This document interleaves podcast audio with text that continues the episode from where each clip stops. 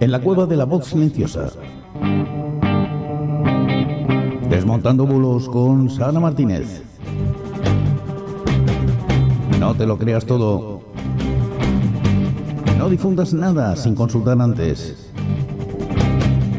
Bulos, mentiras, falsedades. Sara Martínez los desmonta para ti. No te lo pierdas. Desmontando bulos con Sara Martínez en la cueva de la voz silenciosa. Ahora que vamos despacio, ahora que vamos despacio, vamos a contar mentiras, trarara, vamos a contar verdades, trarara, vamos a... Muy buenas noches y bienvenidos al Desmontando Bulos 113. Hoy es jueves 23 de junio de 2022. Estamos en directo 9 y 20 minutos, 8 y 20 las Islas Canarias.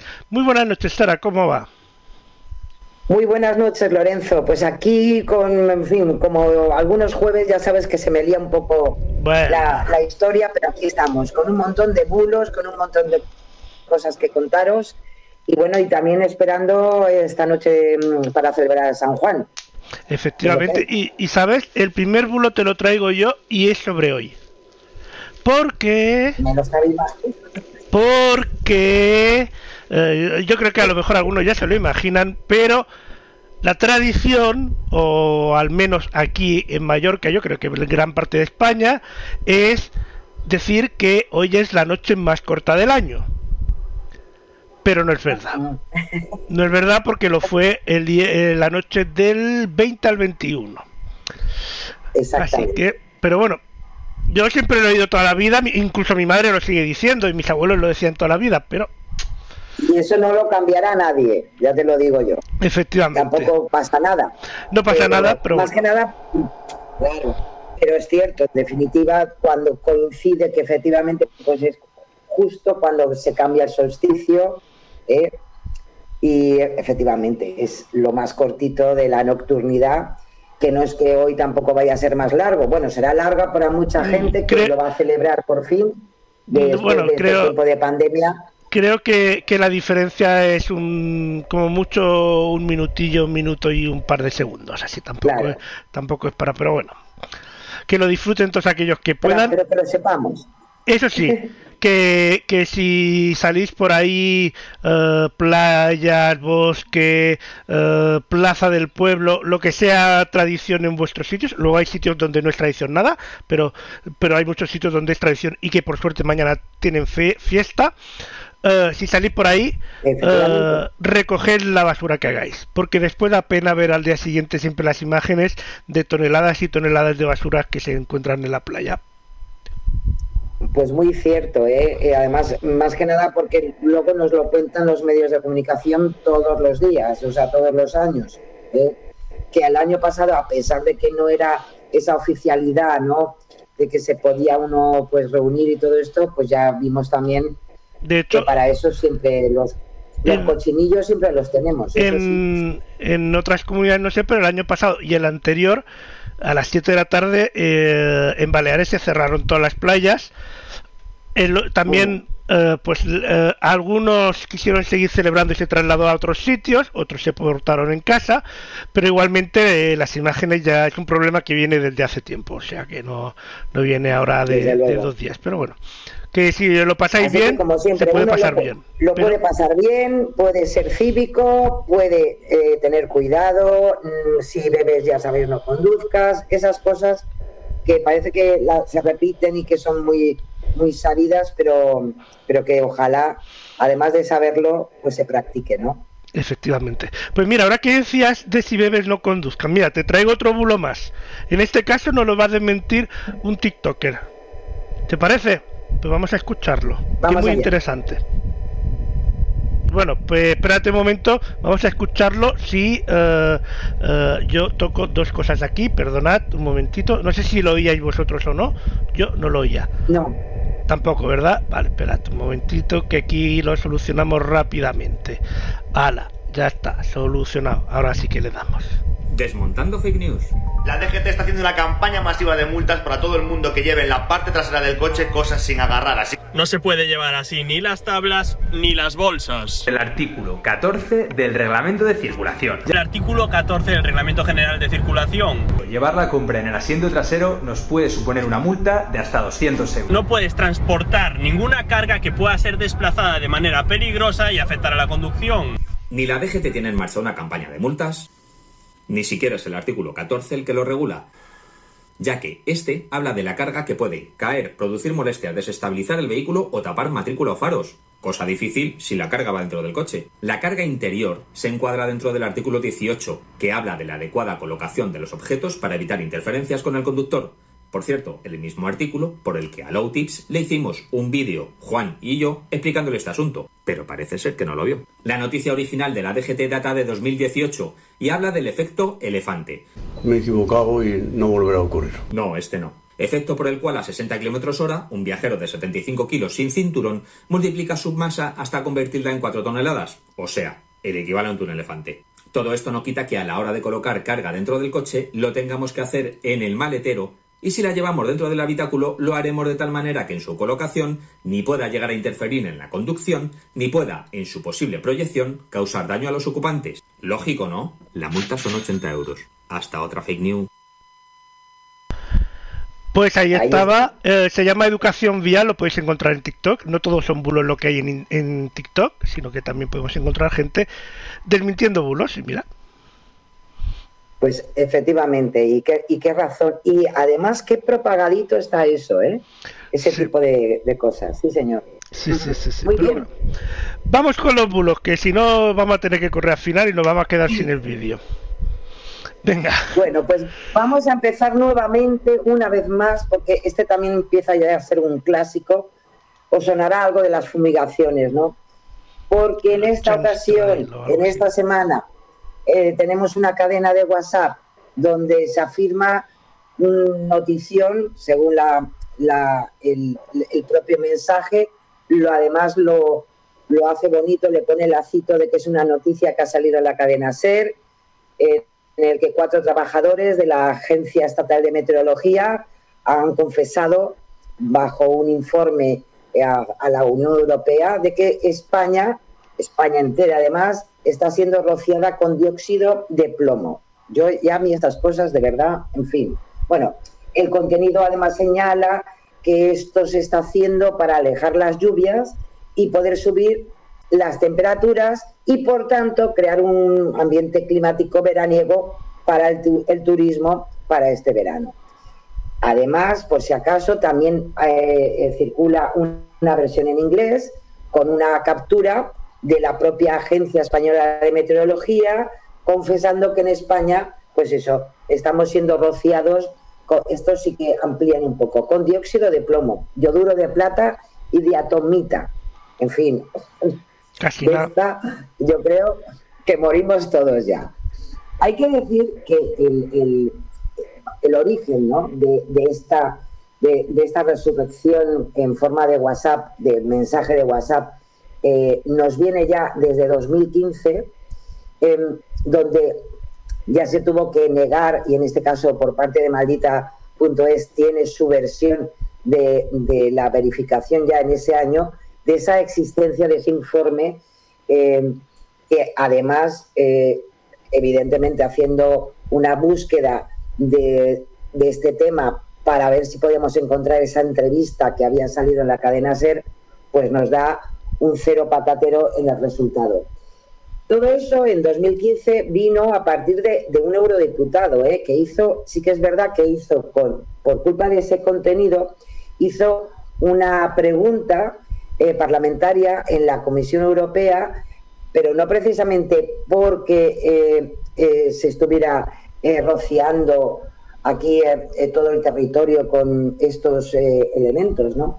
sino para eh, saber eh, si había algún plan de geoingeniería militar para cambiar el clima en España. Es una pregunta que hizo este eurodiputado, Ramón Tremosa, y a partir de ahí se originó es, este bulo. Evidentemente, en su momento, la Comisión Europea eh, hizo un informe a esa pregunta y, mm, pues claro, desmintió cualquier tipo de planes de ingeniería eh, militar que se estuvieran produciendo en España.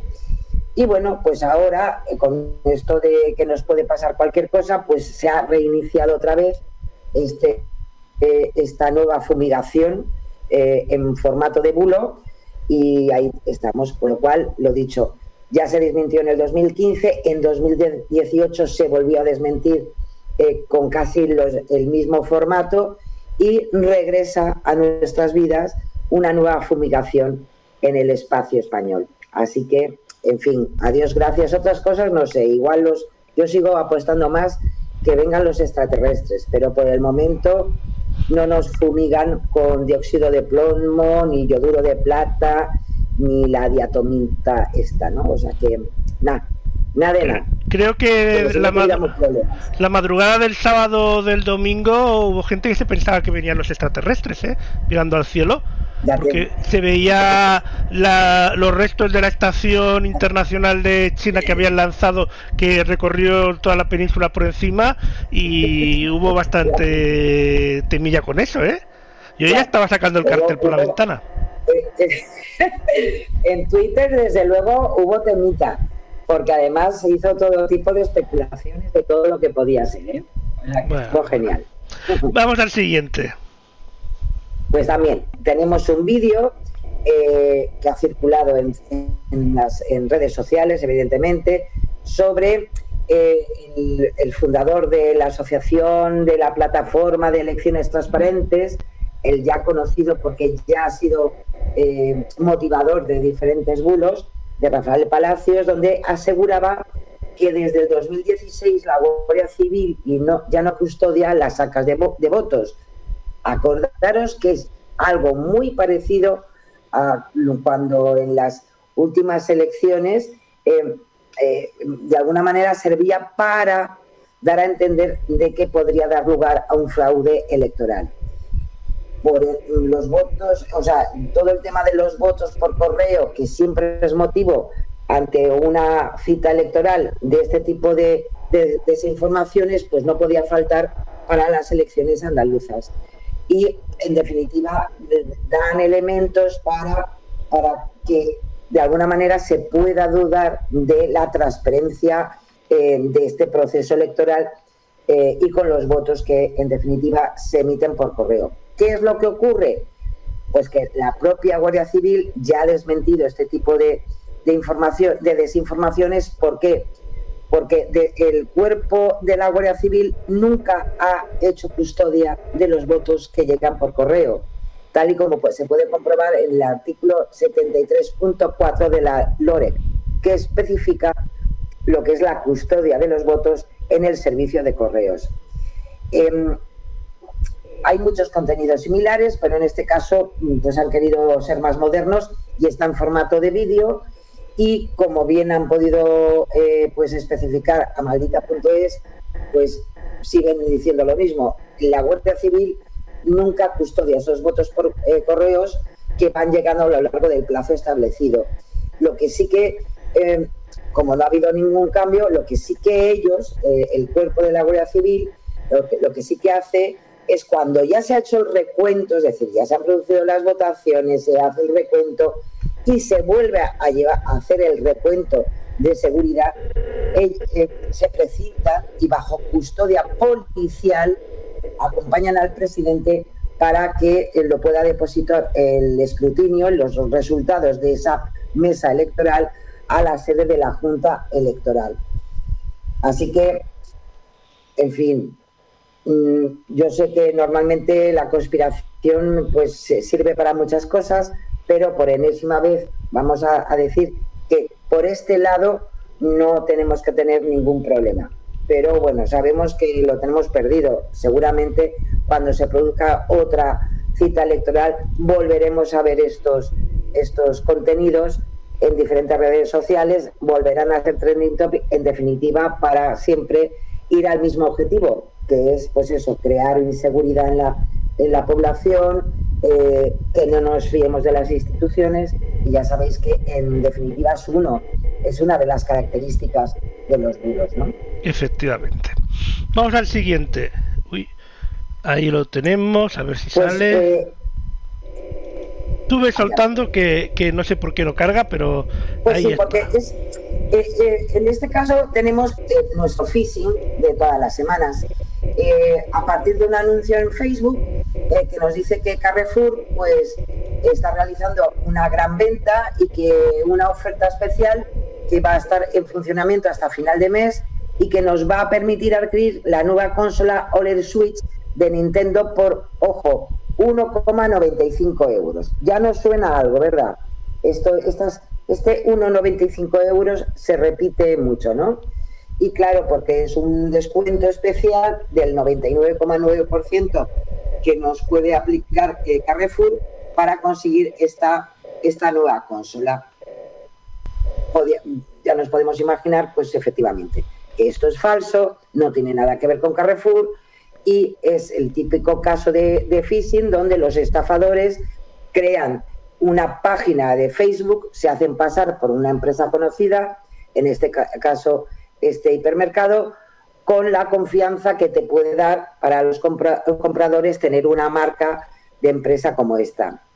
¿Qué es lo que hace? Pues que si tú le das clic al enlace que, que- que tiene esa página web, eh, perdón, esa página de Facebook, te lleva a una web donde evidentemente te piden los datos personales y también los datos de nuestra tarjeta bancaria para pagar y que nos carguen ese 1,95. Eh, nos realizan, eh, nos pueden evidentemente, como alguna persona desgraciadamente pues la ha pasado, nos hacen el cobro y ¿qué es lo que eh, conseguimos con eso? Pues no, no, no es que nos vayamos con las manos vacías, sino que una vez más nos dan de alta en un servicio de suscripción que evidentemente no hemos solicitado, pero que sabéis que tiene esas características que según 1,95 luego se convierte en 34, 35 euros cada 15 días. Así que ojo, porque evidentemente estamos eh, dando nuestros datos, que ya tienen nuestros datos para cargarnos lo que les dé la gana y claro, y desgraciadamente pues estamos ante la estafa de la semana. Lo dicho, estas cosas nunca son tan fáciles para que por casi dos euros pues tengamos una consola, ¿no? Así que, y con esto eh, os quería comentar eh, precisamente que uno de nuestros verificadores de cabecera, como es maldita.es, pues es muy interesante porque desgraciadamente como tenemos todas las semanas, nosotros traemos uno, pero se producen varios durante la semana, mm, tenemos información eh, actualizada por, la, por parte de INCIBE, de la OSI, y desgraciadamente los diferentes eh, delitos, eh, porque en definitiva esto es más allá de un bulo, es un delito, pues, pues desgraciadamente este tipo de cosas están incrementando, ya lo hemos dicho aquí muchas veces, de una manera muy expo- exponencial. Y por eso misma maldito pun- eh, maldita.es pues ha creado su servicio de maldito timo. Y ahí, si os interesa eh, eh, poder estar siempre al día, pues es un servicio específico de verificación de este tipo de ciberestafas, donde en tal caso, mm, primero, podemos tener información muy actualizada de lo que está pasando en redes al respecto, y en segundo lugar, como hace siempre maldita.es, pues nos da la opción de que ante cualquier mensaje que nos pueda llegar por su chatbot, pues podamos preguntarle eh, eh, si esto pues puede ser un- una estafa o no. Con lo cual, bienvenido al nuevo trabajo de maldita.es y, en definitiva, pues un recurso más que tenemos eh, todos para este tipo de cosas. Pues vamos al siguiente. Ahí lo tenemos. Esa luna preciosa. Captura de foto.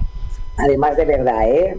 Pues eh, os lo voy a contar como lo cuenta el, el mensaje. Imagínate sentada en este lugar, entre Rusia y Canadá, en el Polo Norte, en el Polo Norte, ¿eh? cuando la luna aparece durante 30 segundos y después de bloquear el sol durante 5 segundos desaparece. Así de bonito, de bucólico, se ha difundido este vídeo de un minuto aproximadamente de duración de una luna preciosa, gigante, como la podéis ver en la imagen, ¿no? en la grabación el satélite de la Luna pues aparece en el horizonte, como podéis ver, y además lo, vemos orbitar y todo. Es una, una monada. Las cosas como son. El vídeo es una, una gozada. ¿Qué ocurre?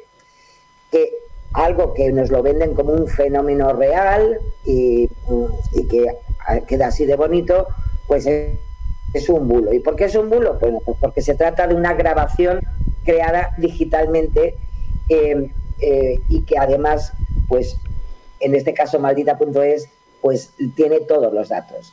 La grabación de esta supuesta eh, luna gigante y que se ha compartido, además se ha hecho bastante viral porque ciertamente visualmente es muy bonito, pero claro, no es ningún fenómeno inaudito y, y evidentemente pues tiene una explicación. En concreto, es un vídeo publicado el pasado 17 de mayo en un perfil de TikTok de el usuario, el usuario Alexi.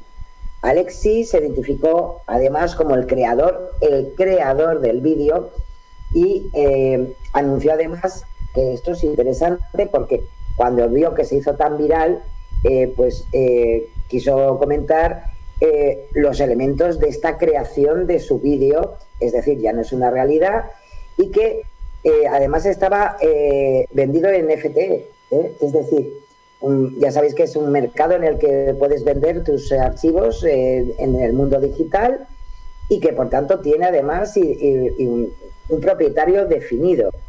Con lo cual, pues hombre, la verdad que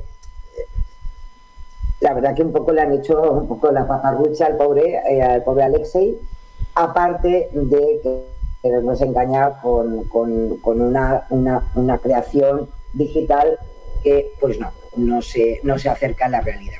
La luna sigue siendo preciosa, pero no, no de esta manera y de esta forma. Más que nada por los que esta noche también vean la luna, que sepan que, que no la van a ver en ningún momento de estas maneras, de estas formas eh, lo dicho, es un vídeo muy bonito, pero eh, son eso, creaciones digitales que además ciertos eh, creadores la utilizan para hacer tokens ¿no? No, no fungibles en este caso y, que además eso es un archivo que tiene una identidad única y tiene un propietario definido, con lo cual, en fin, ¿qué le vamos a hacer? Todo sea que los que lo hayan eh, retuiteado, los que lo hayan compartido, pues el propietario a ver si os va a pedir derechos de, de, de, reproducción. Así que. Vamos al siguiente. Juanes. Pues sí.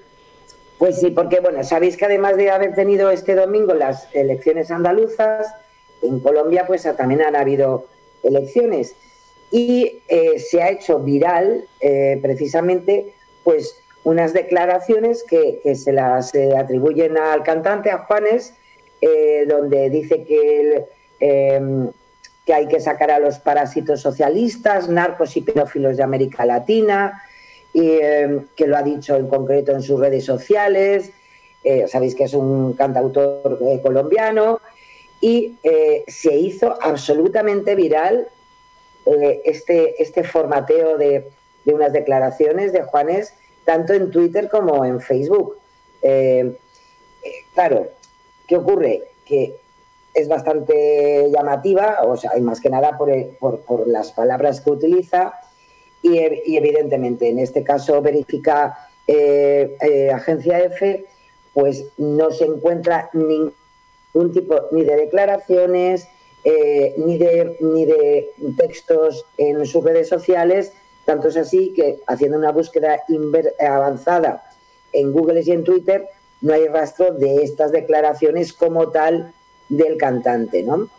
Eh, lo único, lo que único que se ha podido encontrar respecto a algún tipo de declaración eh, al respecto al ámbito político, sí que es verdad que eh, se, se, encontró que el cantautor colombiano, pero eh, en 2021 en Cuba afirmó en un tuit que el comunismo es una mierda, en apoyo a las protestas antigubernamentales que se estaban produciendo en aquel momento en, el, en Cuba. ¿no?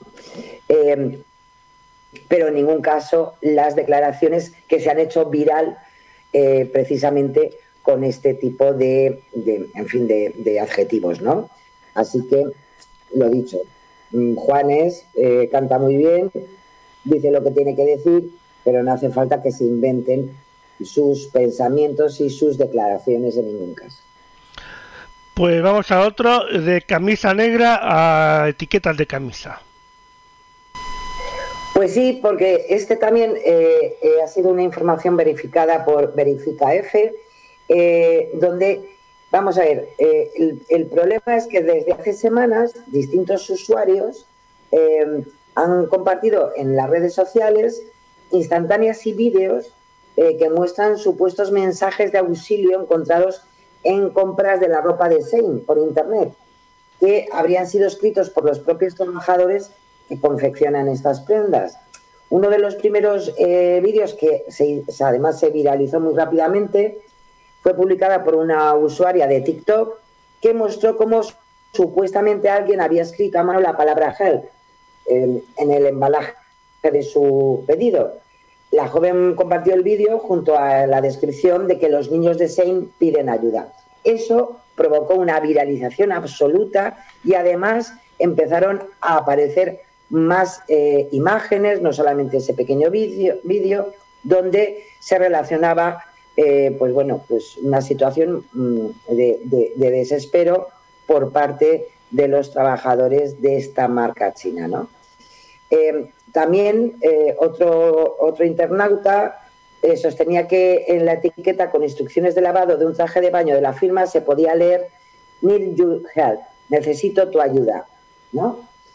Bueno, la verdad que la polémica fue interesante, en Facebook se, movió muchísimo y en Twitter tuvo diferentes momentos de, además de, bastante viralidad, ¿eh?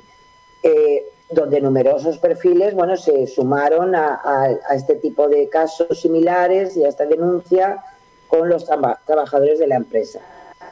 ¿Qué es lo que ocurre? Que si verdaderamente vamos a los datos eh, no tanto como por ejemplo el que vemos ahí, que parece que está escrito a mano y bueno, pues lo, ha convertido un usuario, él, sabrá si es verdad o no, pero otros, eh, otros eh, frames que se han incorporado a esta viralización, sí que es verdad que en ningún caso es un puede coincidir que parece que pone ayuda, pero en verdad es un etiquetado erróneo, donde se puede ver en, la etiqueta eh, se puede ver que hay una mala redacción, pero que en ningún caso, porque además ya si en la etiqueta ya, pero además con ya eh, de alguna manera ya eh, realizada, ¿no?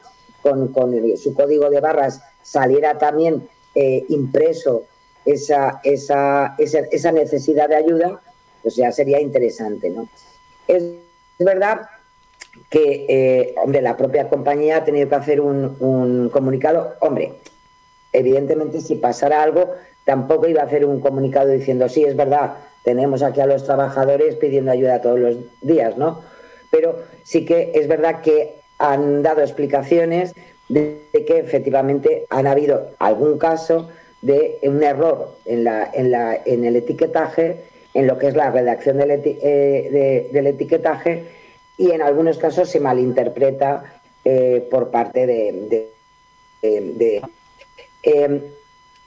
También, también es verdad que eh, si se hace una búsqueda inversa de, de alguna de las imágenes por el tinning, acordaros, es una herramienta para poder hacer mm, mucho más ampliada esa búsqueda inversa de imagen, además que se puede hacer en Google, demuestra que otras de las etiquetas con la palabra help me corresponden a un marca páginas comercializado con el nombre Help Me por la empresa china Runway y que pertenece a la misma matriz de Sein.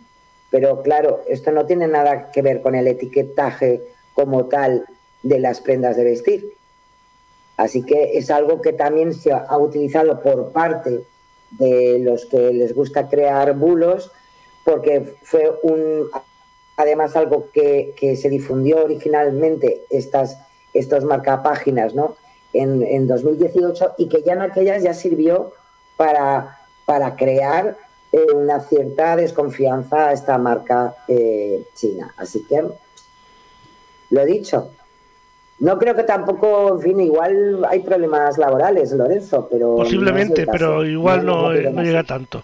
Pues mira, vamos a hablar precisamente de, de, de los aliens llegando a España. Efectivamente. Bueno, pues ya lo has dicho tú antes, Lorenzo. eh, fue, eh, es, eh, además circuló, además hubo un momento eh, simpaticísimo. Quien estuviera por Twitter se lo pudo pasar pipa, que todas las, todas las posibilidades de, de- lo que podía estar ocurriendo fueron impresionantes. Fue además hacia la medianoche del 29 de junio. Bueno, pues lo primero que se interpretó es que, eh, mm, primero algunos dijeron que estaba sobrevolando meteoritos por varias ciudades de España. Luego ya, ahí ya empezó el hashtag meteorito, eh, que se convirtió en trending topic en Twitter, eh, y además se empezaron a publicar fotografías, vídeos que estoy convencida que muchos, muchos de ellos no tenían nada que ver con estas imágenes. Tampoco me extrañaría.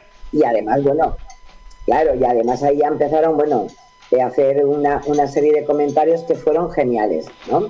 En concreto, el medio eh, español Frontera Espacial, pues tuvo que salir a desmentir que se, em, trata de un fenómeno astronómico a través de- del propio hilo de Twitter.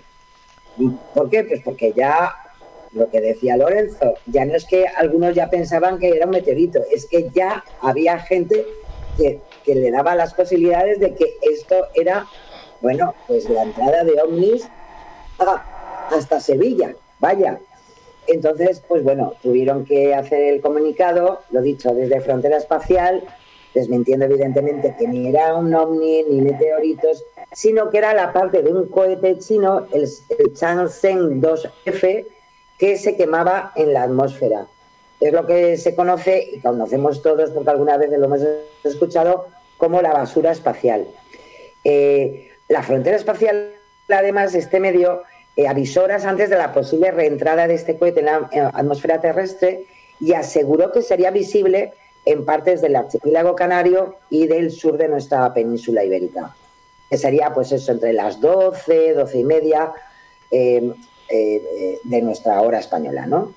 La agencia de noticias también, la China, China News Service, también informó de la caída de estos restos de este cohete y aseguró que el lugar de la caída se encuentra en el mar Mediterráneo. O sea que, bueno, pues no sé, la verdad que fue por ahí, ¿no?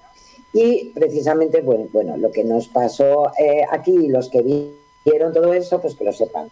Que mm, evidentemente se puede especular mucho, pero estaba todo clarísimo y sabíamos todos lo que nos iba a pasar. O sea que Bueno, yo he sí, guardar. nos, eh, oye, nos echamos unas risas, ¿eh, Lorenzo? Yo por lo Sí, menos me sí, eché unas risas, me estuvo bien. Estuvo en la Eh, noche, gracias, Giada. porque además hay, hay una gran... eh, tenemos, la verdad que somos somos geniales, ¿no? Luego dicen que España... es Tenemos mucha pues claro imaginación, eso sí. pero eso, totalmente, totalmente. Yo Y ya guardado el cartel, no muy lejos, porque ya sabes que mi teoría es que van a llegar a- en algún momento. Lo he guardado aquí, a mano, por si acaso. lo peor de todo, Lorenzo, es que el día que vengan no nos lo vamos a creer, ya lo verás. Es, es como Entonces, cuando, por si acaso, cuando, como cuando te dicen, va a venir a tu ciudad un famoso y va a entrar por esa calle. Todo el mundo está esperando, todo el mundo está esperando. Y otro día, y otro día, y no viene nunca. Y el día que viene no hay nadie esperando. Pues va a pasar eso. ahí es. Van a llegar y van a estar solos en plan de, ¿por qué la gente pasa de nosotros? Totalmente. Igual se van y dicen, mira, esta gente son, no, son unos desagradecidos. De paso que venimos ni nos esperan. No sí, pero bueno, ¿qué le vamos a hacer? Pues nada, que no eran extraterrestres, Eh, te una explicación. Eh, vamos a hablar de medicamentos, me parece ahora.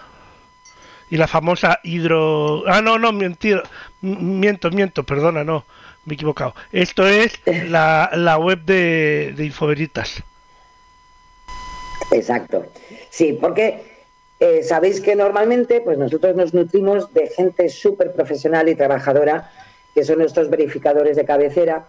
Y me parecía muy interesante porque sabéis que nos gusta traeros cosas que, para, para que vosotros luego podéis fuchicar en, en, en internet sobre muchas cosas que podemos saber sin, sin caer siempre eh, en las redes sociales como tal, sino que hay gente, mucha gente, aparte de los medios de comunicación, que hacen un trabajo interesantísimo, no solamente para verificar, sino para dar información transparente, como lo vamos después. Y en este caso, pues hombre, a mí me parece interesante que igual que conocemos Neutral, Maldita.es, F Verifica, eh, Verifica Radio Televisión Española, los diferentes eh, verificadores que también eh, tenemos en, en, Latinoamérica y que también hemos trabajado con ellos aquí.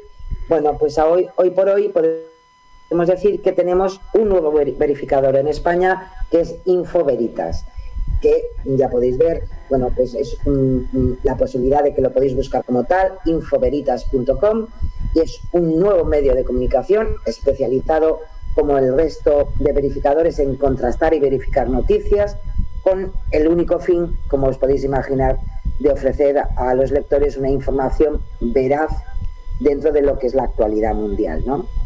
Como ellos bien eh, eh, explican, eh, la información veraz es uno de los pilares del, del derecho y del Estado de Derecho y, por tanto, pues apoyándose en, en, lo bueno de las nuevas tecnologías y desde la tecnología más avanzada, pues también evidentemente podemos mejorar pues un conocimiento más específico, más seguro para un, un servicio para verificar lo que tenemos alrededor, ¿no?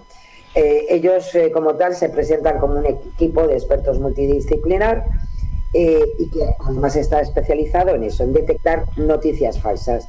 Tienen desde ingenieros, analistas, periodistas, académicos y todo con el mismo objetivo como el resto de verificadores, que es ofrecer a la población pues soluciones a este, este problema tan extendido y tan complejo como es la desinformación y que nosotros desde aquí pues también intentamos todos los jueves pues poner nuestro, nuestro granito de arena.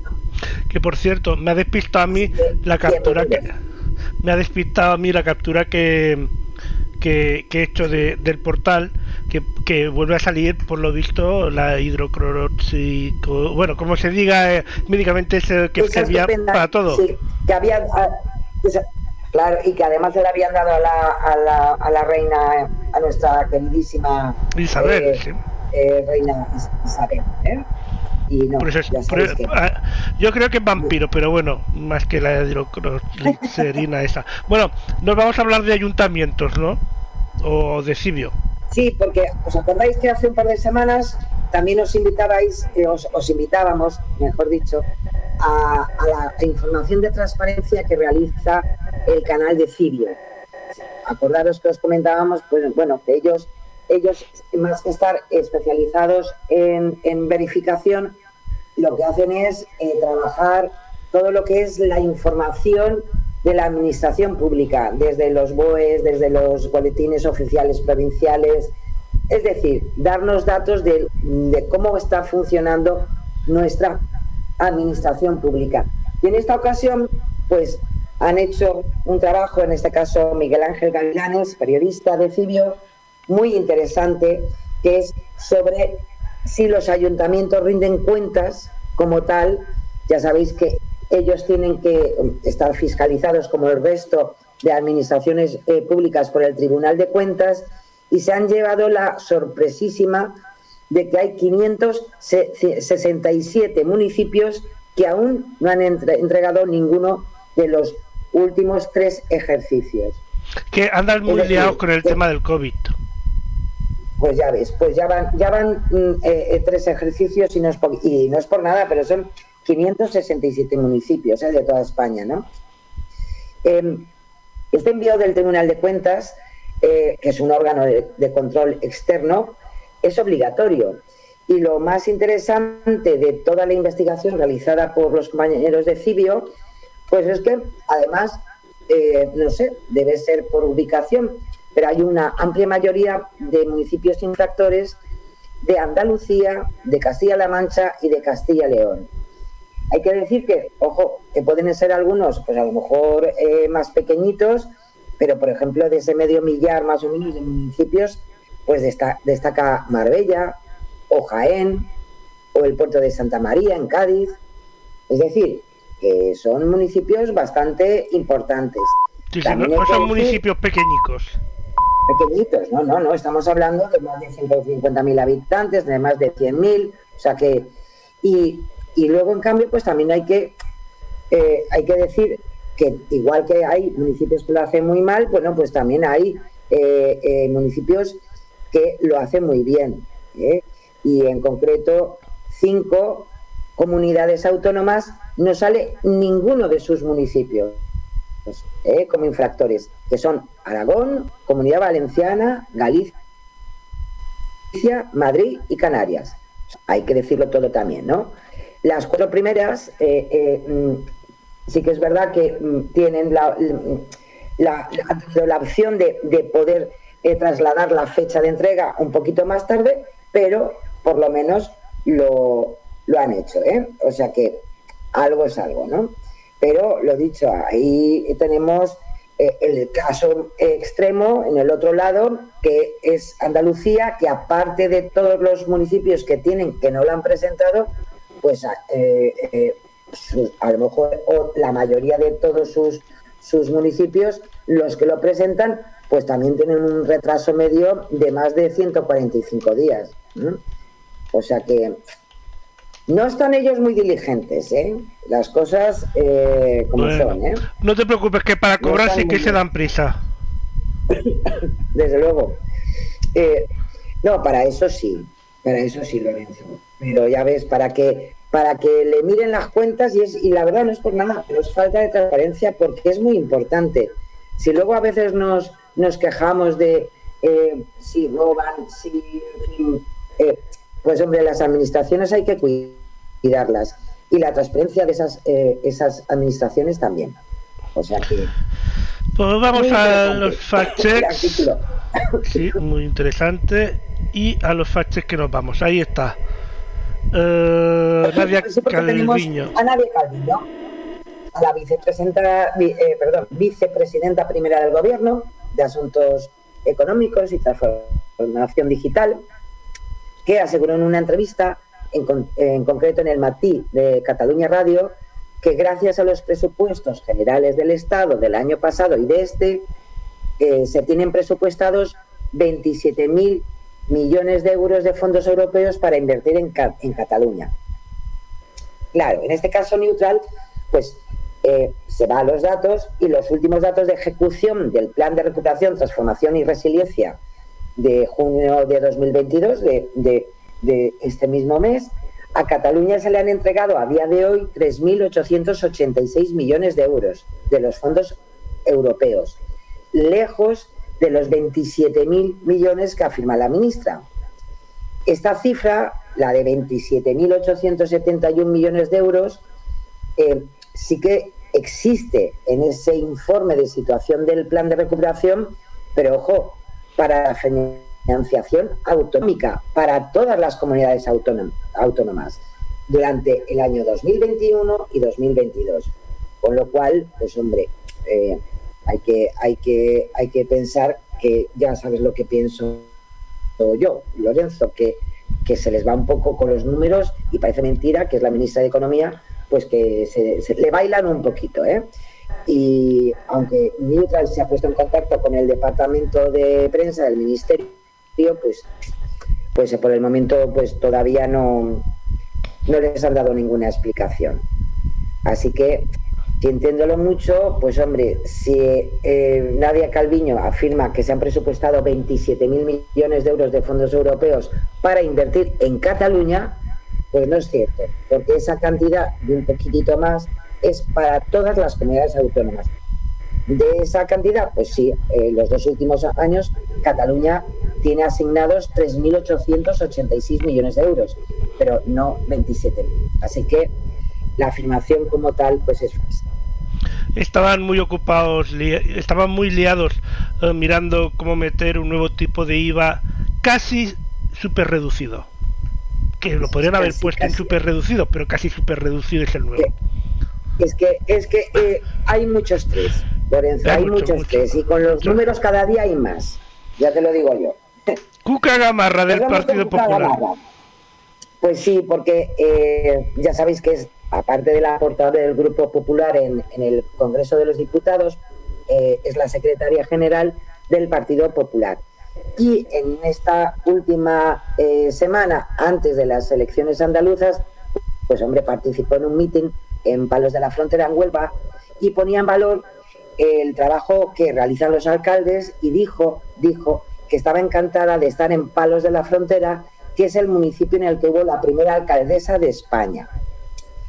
Desde el Gabinete de Comunicación del Partido Popular han puntualizado que Gamarra se refería a Pilar Pulgar Fraile y que la mencionó como primera alcaldesa de España al término de la dictadura y tras la muerte de Franco.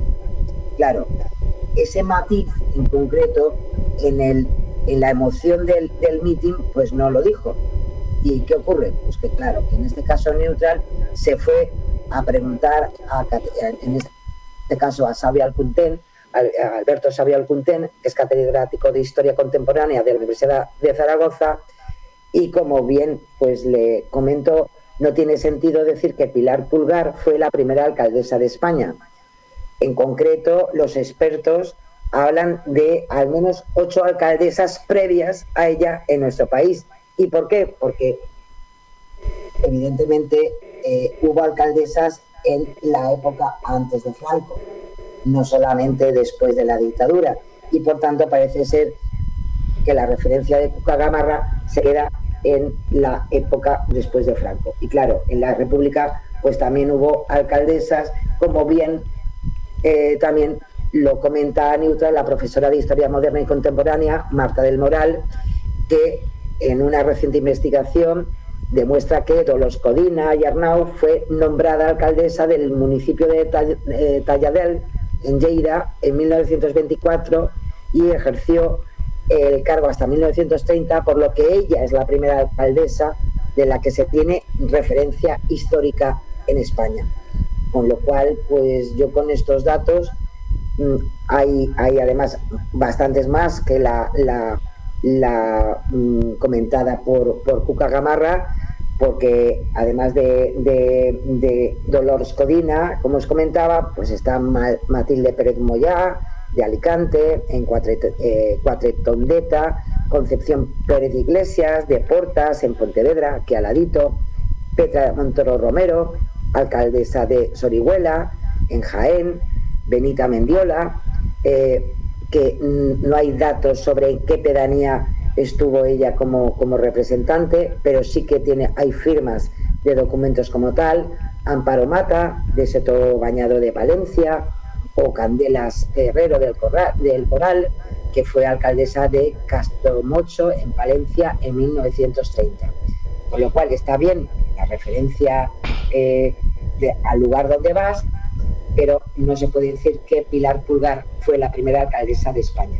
Así que lo sentimos un poquito puta gamarra, pero, pero vaya que no, que no, que se equivocó de persona. Entonces, ¿engañoso o falso? o ahí ahí? Lo vamos a dejar, lo vamos a dejar esta vez por engañoso porque sí que es cierto que fue eh, alcaldesa eh, y hombre, en, concreto en Palos de la Frontera sí que fue la primera alcaldesa, pero no pues. fue la primera alcaldesa en España. Hubo antecesoras anteriores y antes evidentemente de la época de Franco que eh, la mencionada por Cucagamarra. Nos vamos con una persona que ha estado en boca de mucha gente, Macarena Olona, estas últimas semanas. Sí, pero sabemos si se ha quedado por allí por Andalucía o ya ha vuelto a Madrid. No lo sé, no, sabemos. todavía. Igual está atascada en el ave de camino o algo, no sé. Hombre, se llevan un buen tute, ¿eh? O sea, tiene que ser, tiene que ser muy cansado, ¿eh? 15 días de campaña, bueno, 15 días, sí, 15 días de campaña más 3 años de pre-campaña, pero bueno, tiene que ser muy cansado. Efectivamente. Pues y además para aquí, para allá, uff, mucho, mucho. En fin, y además que, lamentablemente eh, hay que decir que han tenido varios accidentes, precisamente los de la, los de de la campaña andaluza de, tráfico. yo, sí, sí, eso además fue la semana pasada cuando estaban en plena eh, vorágine de, la campaña electoral, que yo al principio, porque se hizo muy viral, eh, os podéis imaginar por temas ideológicos, evidentemente, tanto a favor como en contra, y yo hasta hubo un momento que pensé que, era algún bulo. porque era mm, se repitió en dos días. Sí, sí, no, y pero parece ser que es cierto. Tuvieron dos, dos, dos accidentes con, con coches diferentes, ¿no? Con vehículos diferentes, pero bueno, lo interesante es que no pasará nada, vaya por Dios. Menos mal, menos mal. Pues Bueno, sí. ¿qué es lo que ha dicho? Pues Macarena Olona, la que ha sido hasta hace dos días candidata de Vox a la presidencia de la Junta de Galicia, ahora aún no sabemos eh, si estará como, como, como diputada en, Madrid o se quedará en Andalucía, ya, ya sabremos, ¿no? Pero en concreto ella en, en esa, en, en- en esa eh, vorágine electoral, pues aseguró eh, sobre la salida de empresas eh, que la, eh, la industrialización sostenible significa el cierre de empresas andaluzas y su deslocalización a China o a la India. En concreto, dio un dato. 713 empresas se marcharon de Andalucía en 2021. Claro, ¿qué ocurre? En esa afirmación de Olona hay tres elementos incorrectos, como bien eh, comentan en Neutral. Habla de deslocalización a otros países, pero utiliza un informe que contiene solo datos de movimientos entre comunidades autónomas. Omite el número de sociedades que también, por su parte, llegaron a Andalucía y utiliza fuentes que reafirman su postura, aunque hay otras estadísticas que apuntan lo contrario. Desde Vox, de todas formas, eh, eh, para Neutral eh, no le han facilitado las fuentes de los datos, aunque les pidió Neutral por si, en fin, no tenían esa documentación. Pero el dato que cita Olona coincide con el del estudio sobre cambios de domicilio de la consultora Informa. Es justamente ese dato, 713 empresas que se marcharon de Andalucía. Claro, ¿qué ocurre?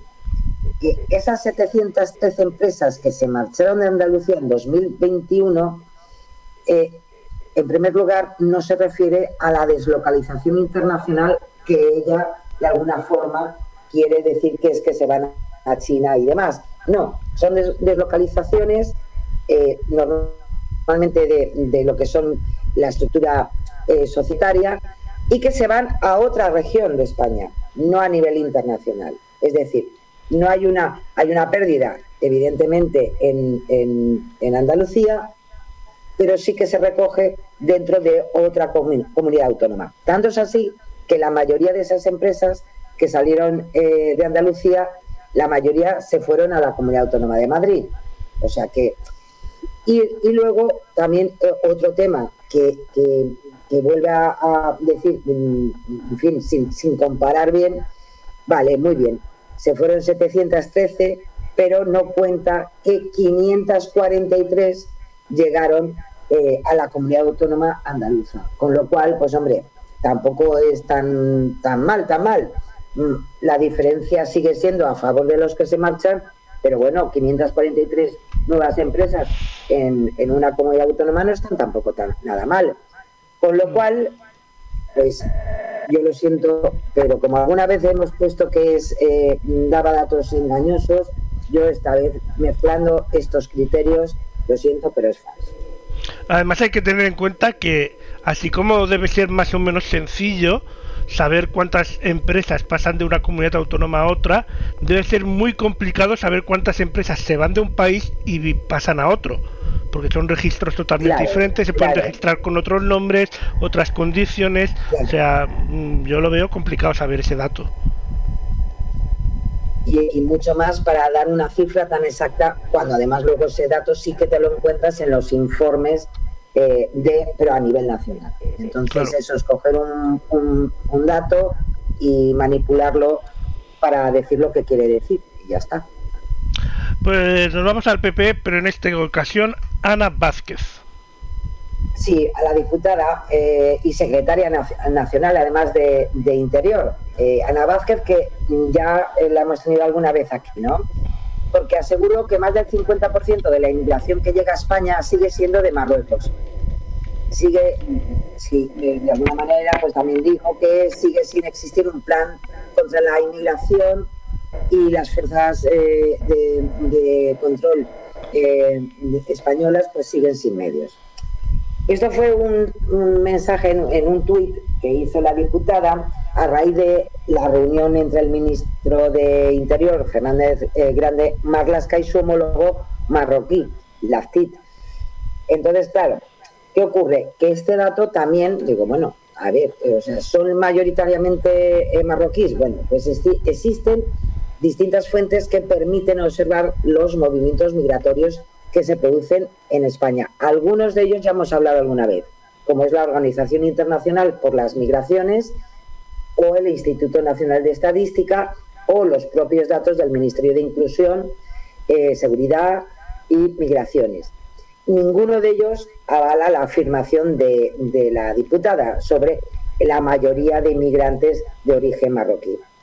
La estadística perdón, sobre el flujo de inmigración del INE lo cifra en un 12,9% del total de extranjeros. Y por su parte, de todos los permisos de residencia nuevos que se han otorgado en el último año por el Ministerio de Interior, son un 24,2, que son los que eh, pueden eh, que se concedieron perdón, a personas marroquíes. Con lo cual, pues hombre, de un 24,2% no será mayoritario, digo yo. No, la estadística hay bastante más gente que es de otros países. Eh, según los, los últimos datos que se disponen, eh, en el territorio español hay 59.181 inmigrantes de Marruecos, que si que se compara con el total, lo que os decía, es un 12,9%. Y eh, la verdad que, aunque el INE no lo recoge por nacionalidades, sí que es verdad que sí que podemos decir que otras nacionalidades, otras eh, poblaciones extranjeras son bastante más mayoritarias eh, que la población marroquí. En los últimos años, en todo momento, la población marroquí solamente se ha, eh, recibido como máximo del 24,2 que hablábamos del año pasado, pero todavía han sido muchas menores. Con lo cual, pues hombre, mm, yo lo siento en el alma, pero la- con estos datos y si ella eh, evidentemente no tiene otros datos para ofrecernos, pues la afirmación como tal eh, de la diputada del Partido Popular pues es falsa. Vaya, vaya, vaya. Pues bueno, hoy menos mal que tenemos tiempo para este vídeo que lleva ya eh, casi un Está mes esperando a salir. Casi un mes esperando a salir, pobre. Yo creo que la verdad que eh, me encantó, es muy, es, eh, bueno, es muy solidario y a lo mejor ahora que estamos ya terminando esta temporada, ojalá y con todo lo que tenemos eh, a nivel internacional, yo espero que os guste y que nos sirva para la reflexión. Ahora que dices de terminar la temporada, la semana que viene es el último programa de la temporada. Pero bueno, vamos a disfrutar el vídeo ahora, Ahí es. lo hablamos. Vamos allá.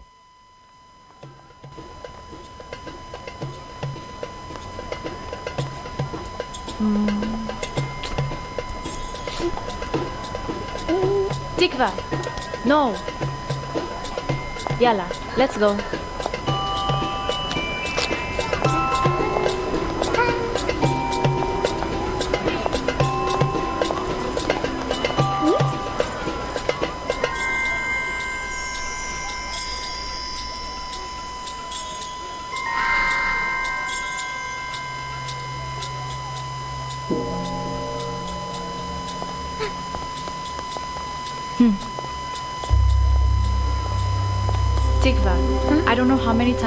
Tell you.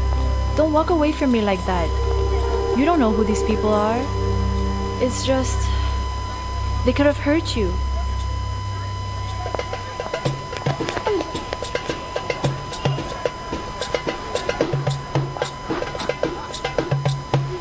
Tikva, what did I tell you?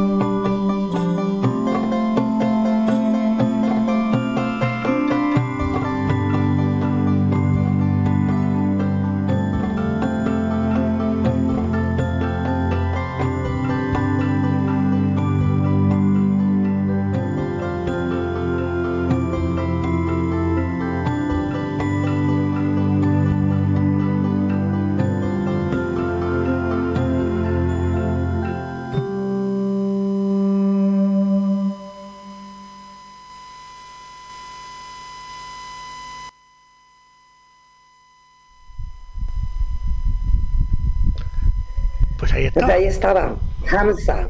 Hamza, un cortometraje de Daniela Glueck, de Chris eh, Bake y Maya Mendonca, eh, producido por la Escuela de Artes Visuales de la ciudad de Nueva York. Precioso mensaje, precioso cortometraje y lo que, lo que deberíamos entender todos, que ante un peligro común, la humanidad eh, se enseña entre las personas de todo el mundo y por tanto los miedos hay que dejarlos y las diferencias a un lado. Al final el objetivo común es lo más importante.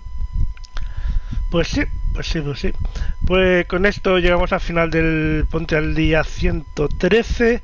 La semana que viene el 114 y el fin de esta temporada 21-22. Que por cierto, vo- voy a contar una anécdota, Sara. El otro día eh, diseñé un. rediseñé un logo, ¿vale? En realidad. Eh, lo volví, o sea, era el logo igual, tú lo ves y es igual, pero lo necesitábamos con una calidad mucho más grande y bueno y, se tuvo que volver a hacer de cero porque si no no quedaba bien. Y, y quedé con mi compañera eh, que lo iba a guardar el nombre el mismo nombre pero con el año detrás. Pues eh, puse 2020